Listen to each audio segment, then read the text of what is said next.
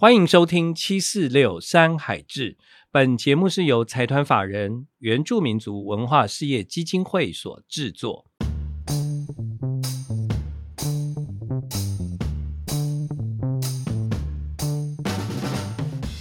七四六代表的是台湾原住民族的部落总数，在这座被山谷、海洋环绕的岛屿，我们以山海为家，以土地为根。我们从原住民族音乐出发，与世界分享大小事。在这里，我们透过不同的音乐作品，与这些创作出不同音乐的族人们一起分享自我人生所学的故事。因此，我们开立了这一档 Podcast 的节目，名为《七四六山海志流行音乐志》，希望大家能够透过更轻松的方式，了解原住民族音乐文化的大小事。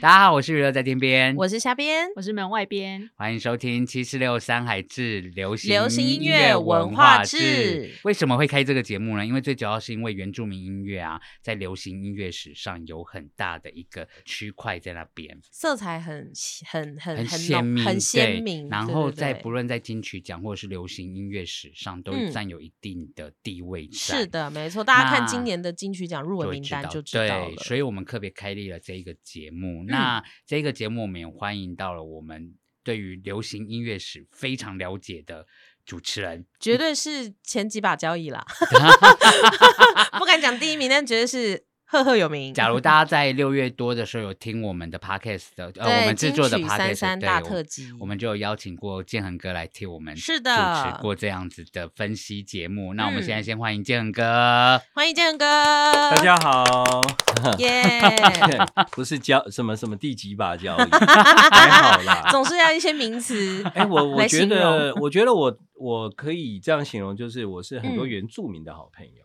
对，为什么？因为我也不知道为什么，我好像跟原民歌手啊这些音乐人的感情特别好。嗯嗯，我有发现。对对，呃，可能有一个原因，就是在我小时候，那因为我的爸爸认识原民啊布农族的牧师，嗯，所以呢，他们就是那个小朋友想要到。平地来念书，嗯，所以就住在我家，嗯，我爸爸就把小孩就是 从那个部落带到家里来，所以我小时候在成长的过程中，我跟很多布农族的孩子一起长大，就是后来长大认识越来越多的族群，嗯，然后我就会觉得，嗯，我的生生成长过程中好像有一块也是有那么一点关系，对对，所以后来那个呃，我就。大量的，或者是我更多的喜欢听他们的创作，他们的音乐，并同时呢，跟很多的原住民啊歌手就是互动这样子。对啊，嗯，因为建恒哥在流行音乐史上有做很多的研究，然后又跟原住民这样子有那么深厚的关系。那我们今天要聊什么主题啊？我觉得我们今天就从呃，我们从。我们认识建恒哥的开始，嗯，就是金曲奖啊，哦哦哦，对，因为我们之前不是有请建恒哥来聊那个今年金曲奖入围的幕后秘辛，嗯，那我们今天就是也从金曲奖开始出发，就是听说今天是要介绍一个传说中的台湾的金曲部落——镀金部落。对，听说台湾有一个部落很厉害，史上得过最多金曲奖的一个部落，里面出来的 歌手基本上都会镀金，真的。你们觉得这个部落叫什么？呃，我想应该在台东吧。我想，我想应该是卑南族吧。跟阿妹有关？对，因为我现在脑中都是阿妹，阿妹，阿妹，阿妹，阿妹，阿妹，阿妹，对吗？因为这个部落应该是叫南王部落吧，对不对？对。那其实南王部落的意思就是普悠嘛。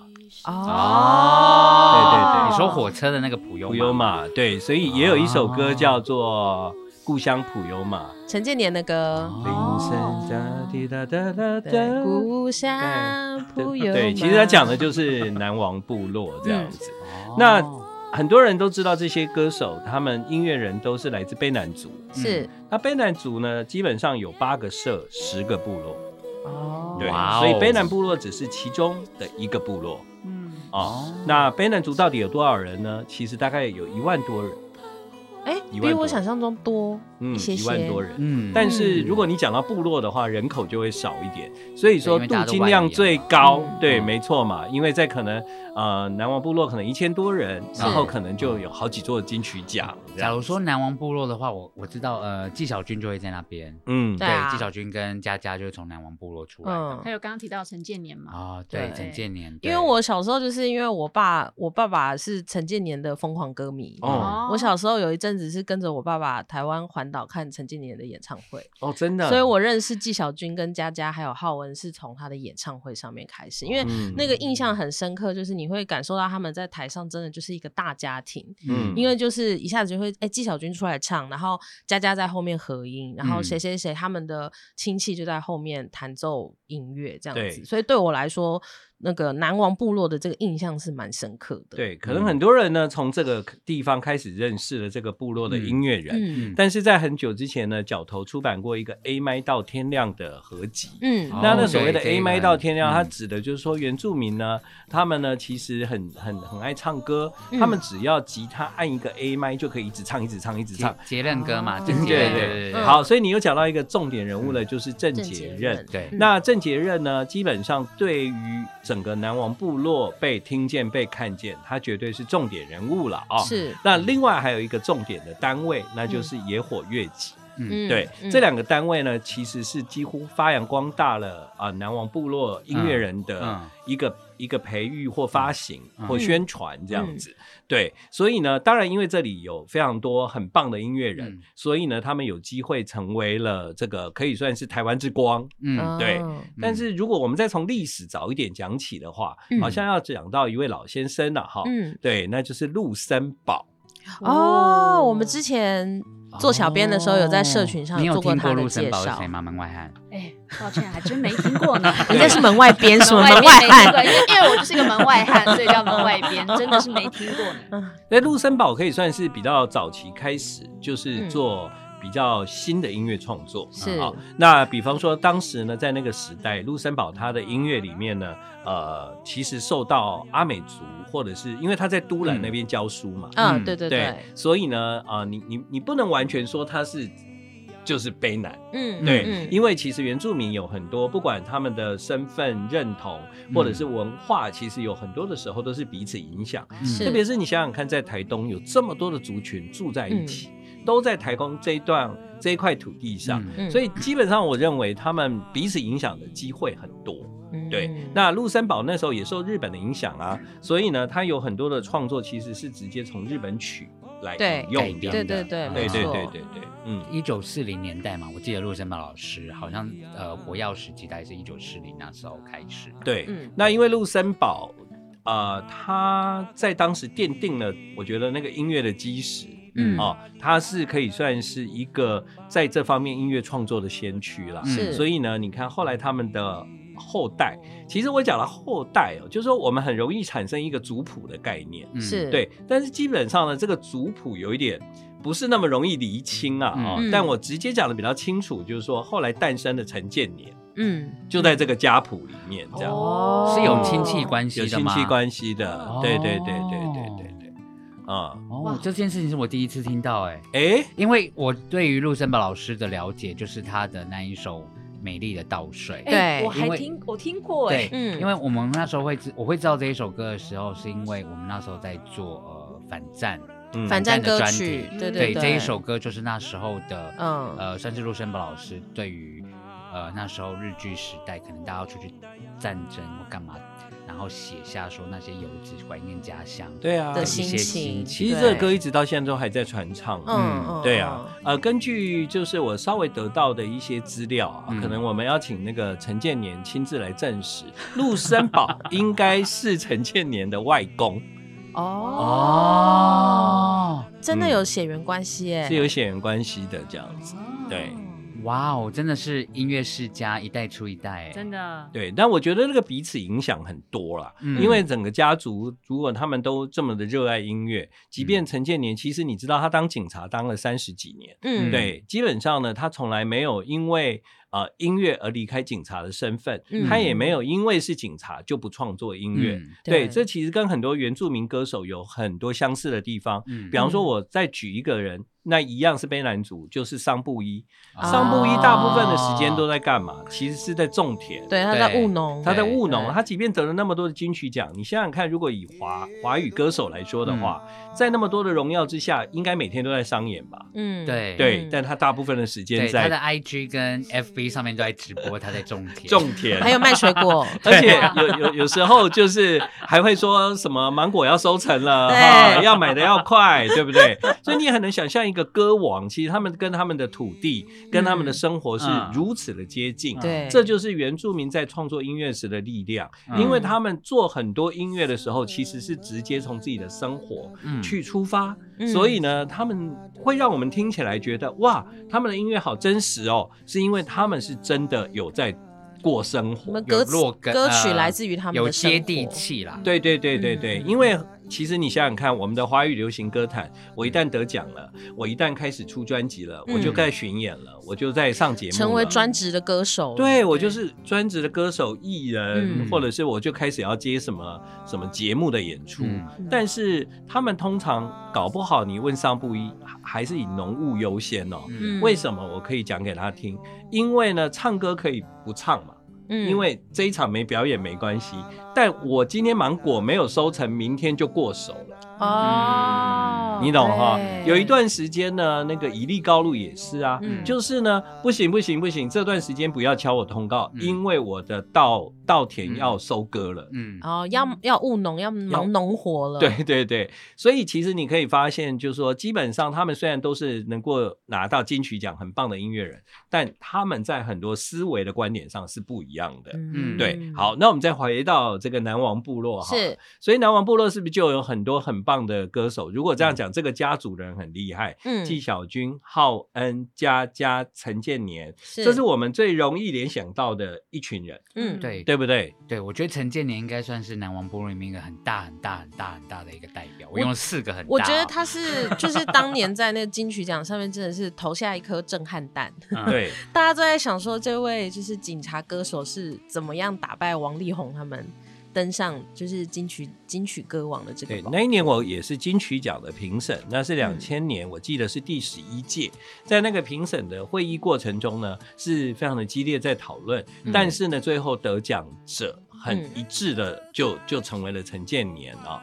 其实我当时是有一点疑惑的，我老实讲，当时我想说，我们直接颁歌王给他是 OK 的嘛？这样，对。但是呢，我觉得大部分的评审啊，好像都觉得这有什么问题吗？嗯，其实金曲奖应该有一个有一个风向，就是告诉你啊，未来是什么。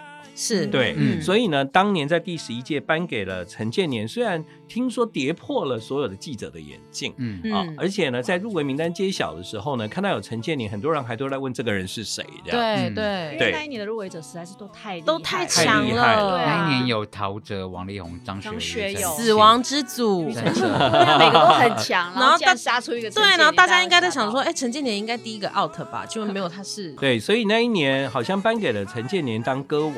但是并不影响陈建年未来在他人生里面继续当警察的这件事情。对，啊，他真的很低调，真的。对，但所以也才有机会，后来在二零二二年第三十三届的金曲奖出现了《人之岛》这张专辑。嗯，对，这就是陈建年他一贯的人生风格这样。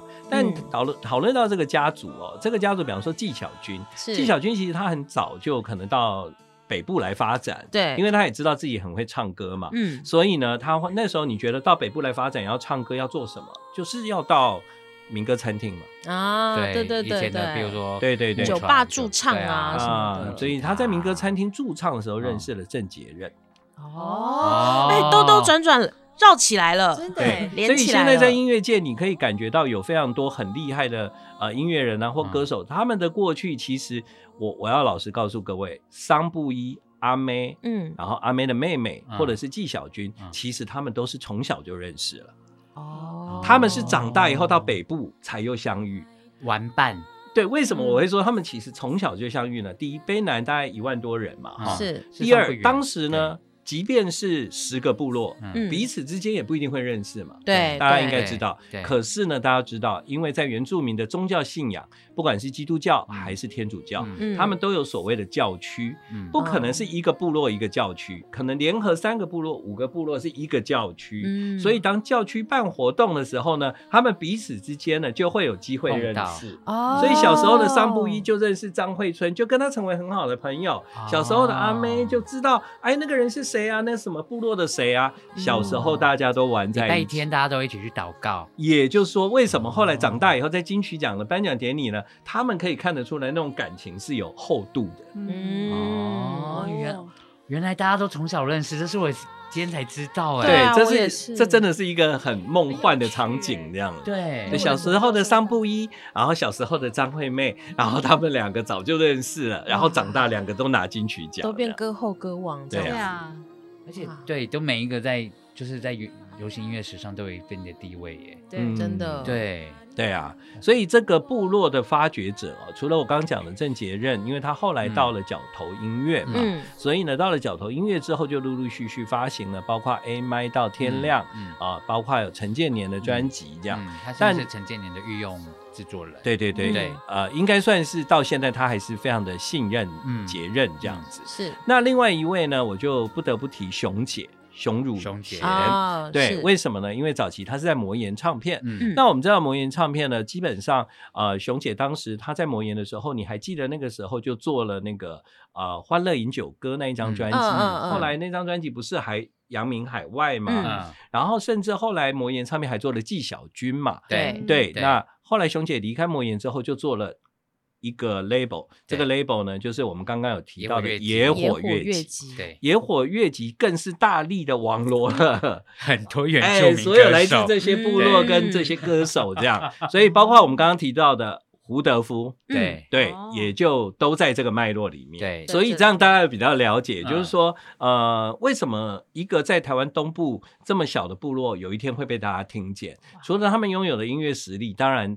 从他们这些过程中，大家可以明白，就是啊，哦，原来有很多人因为发现之后，很积极的在这里去做了一些啊，就是包括宣传啊，或者是栽培这样。所以角头音乐后来还出版了浩恩佳佳的专辑嘛。嗯嗯。那佳佳到了北部之后呢，一开始是在华研唱片，其实有推出一个三个女生的合集。真的？真的吗？我一直以为是浩恩佳佳是。出出道作哎，对啊，哦，出浩恩佳佳就是那个他们出了那张专辑的时候，其实本来角头音乐是不不一，他本来是想要帮 佳佳出专辑啊，对，那那那时候想帮佳佳出专辑，那但是佳佳说如果没有舅舅，他就没有办法，嗯，对对，是有这份感情在的，所以他们就做了一张浩恩佳佳的专辑，对，做完了之后。就是入围了，好像四项三三四项金曲奖，而且还拿到了最佳演演唱组合奖。对，那但是做完这张专辑，他们就分开了。嗯，对他们有亲戚关系，所以没有没有闹翻哈，各位不要担心。对，只是佳佳开始后来就有自己的个人的音乐的活动。是是是，没错。嗯。对啊，所以在那个呃，这个这个部落里面呢，你可以想象逢年过节或者是丰年祭的时候会有多热闹，因为派出任何一个人都很会唱歌。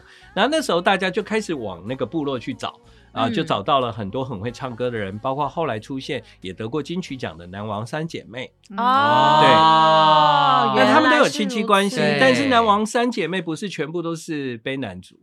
不是，对对对对，所以我就说，其实我们很难用啊，你一定是什么族来来界定这一切，用部落分类会对对，因为大家都是好朋友，一起唱歌，还分什么族啊？对 啊，就是你如果认同这个文化，你就是属于在这里面。对对对对对，哇，现在这样牵一牵都是亲戚耶。对啊，对，从小认识的，我跟你可能是表哥表姐或表叔表舅。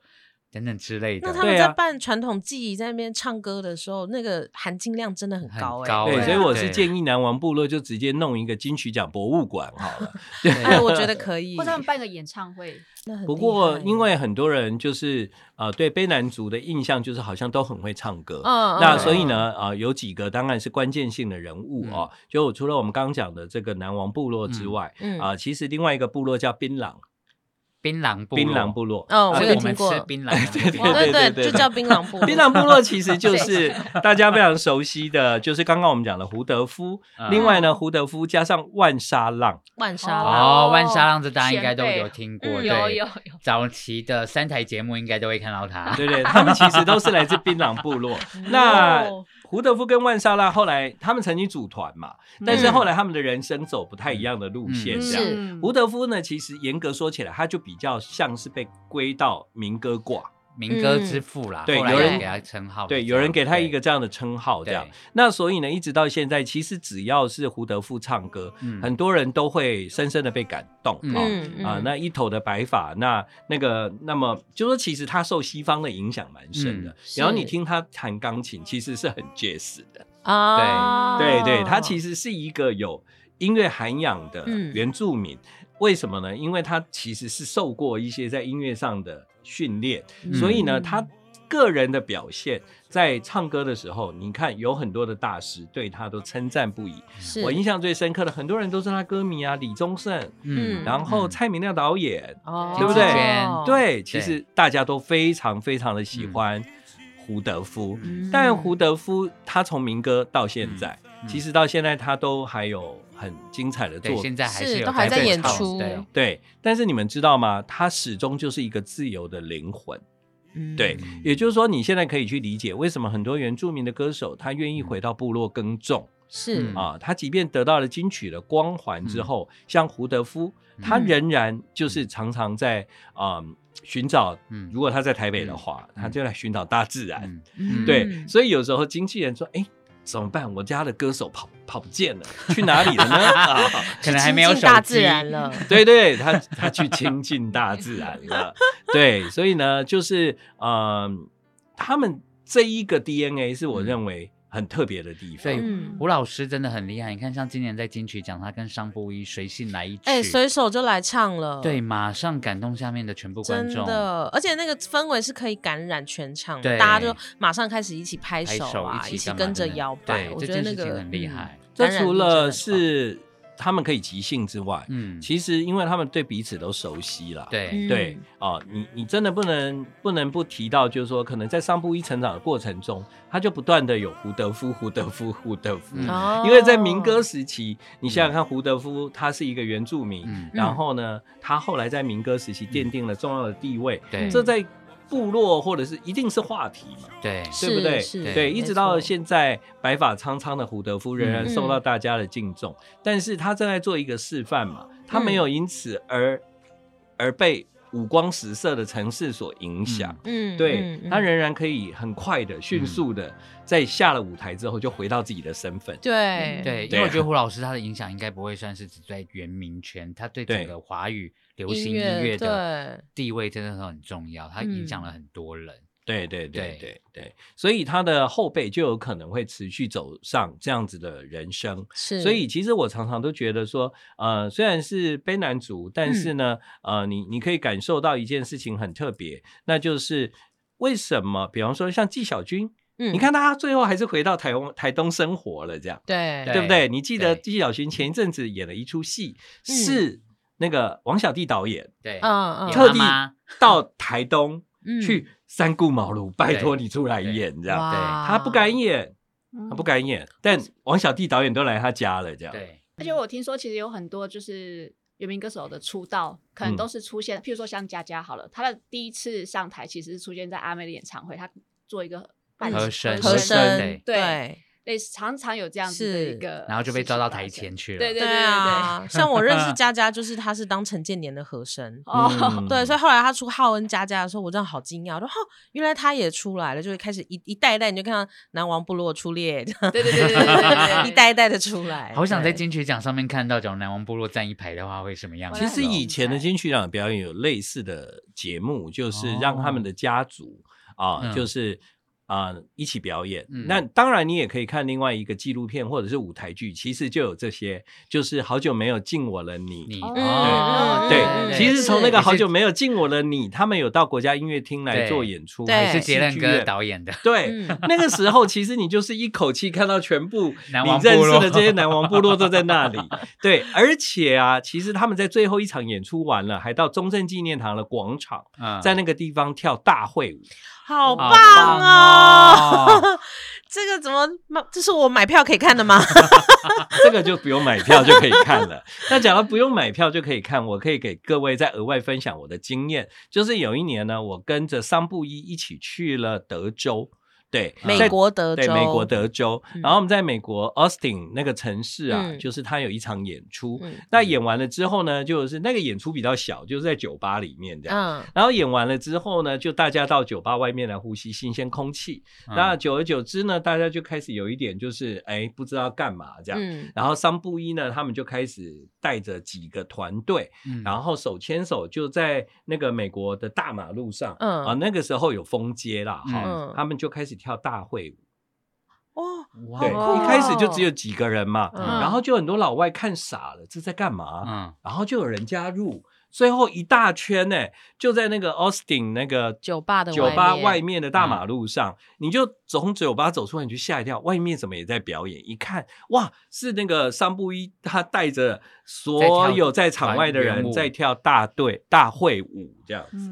哇，这真的完美体现，就是音乐是共通的语言这件事。对啊，嗯呃，所以后来很多人都加入哦，那些老外大家都很开心这样。不过提到桑不一样，哇，他也蛮厉害，他拿下六座金曲。嗯，他也是那个南王部落的人吗？还是另外一个部落的？他是别的部落哦。对对对，但他是卑南族，对，所以是一样，都是卑南族。亲朋好友啦，亲朋好友。对，就是我讲的，以前他们都是教会的教区，是同一区，所以他从小就认识了别的部落的人，这样子，而且。我觉得南王部落事实上，我们今天提的还是只有几个人，事实上还有很多南王部落的歌手，比如说像巴奈。巴奈呢，一开始他就是很多原名歌手，不是都会到北部嘛？对啊，到北部当然就像是我是南部来的孩子嘛，所以我就会觉得北部是一个梦想之地。巴奈这位歌手呢，他在以前他刚到台北来的时候，他是参加那种有一点像是歌唱比赛，然后就被滚石签约了。哦，对，就被滚石签约了。对对对，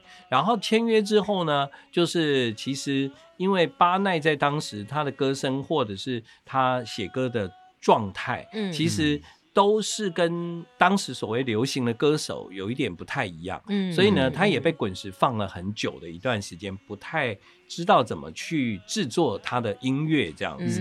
那当然，自己巴奈的人生路，他来自部落，所以他不太可能是被。我们现在所谓的唱片公司的制度，或者是被拘束这样，对，所以呢，后来他也当然就是在角头发片了这样子，对，那所以呢，有几首重要的作品的发表，其实后来在角头大家有机会都有听到嘛，对，那不过因为他自己本身呃，后来有认识了一位。呃，当然也是同样都是原住民嘛，然后就走上了就是社会路线，是原运街区，对对对对对，所以他走上了社会路线，他用亲身实践，在自己呃所想要呃表达的意见里面，然后他不是不是用唱高调的方式，是是自己就住在可能地下道啊，可能被驱赶啊，可能在公园啊啊长期的抗争这样，对，亲身力行，所以就是说。啊，最后才会有那个，就是没有人是局外人，嗯，这样子的事情出现。对，那这是巴奈在做的事。他其实在他年轻的时候，也许有机会可以成为一个流行歌手，是，但是他终究后来并没有走上这条路。嗯，但是有时候我们在讲，就是说，嗯，走这一条路有很多机运呢。嗯，啊，你也不能说哦，是他主动放弃，或者是他不要，而是有时候你知道，原名。他们自己在心里面，他们对呃生命的规划可能跟我们不太一样，嗯，对，所以你常常会遇到有多很多原住民的歌手跟很多的经纪人，或者是跟很多的呃我们以为所谓的主流，其实是有很多你想象不到的的抵触或违背。嗯，对，你说明明这是对你好啊，你为什么不这样做呢？啊，明明是怎样啊，你为什么不这样？那是错的。为什么？因为那是用我们的思想在在在规定别人的人生路。你是为他好没错，但是他是来自于他自己成长背景里面的那个故事。是，所以有时候他的想法不见得。一般的华语歌坛，他能够完全百分之百，他能够照着那个路线走。对，其实，在阿妹的身上也是可以看得到的。对对啊，有时候你觉得阿妹的经纪人可以百分之百的，就是可以决定阿妹的一切嘛？当然还是要阿妹同意。对，那当阿妹要同意的时候，有时候那答案往往出人意外。对对，比方说。啊，我们知道阿妹常做了很多的事情，让我们哇 surprise。比如说他回台东开跨年演唱会，对这件事情就是台湾没有一个歌手会做这样的事情，而且还免费，对免费这件事 万人。可是他把它弄的就是跟他小巨蛋演唱会是一样高规格，对，就是他会做这种回馈给大家的事情，对啊，真正为大家着想跟出发，所以你就可以发现他们真的很热爱自己的土。嗯，对，所以土地对他们来讲是一切，是根呐，啊，这跟那个滋养的养分，这跟在都市长大的原民会不太一样。嗯，对，我们后来也认识了很多在都市长大的原民，但是你就会发现，哎，好像他们的行事风格有一点不同。对，对，对，好，那今天谢谢建恒哥可以带帮我们带来这个金曲部落。对，而且我刚才发现这个金曲部落很厉害，他每二十年，嗯，就会带。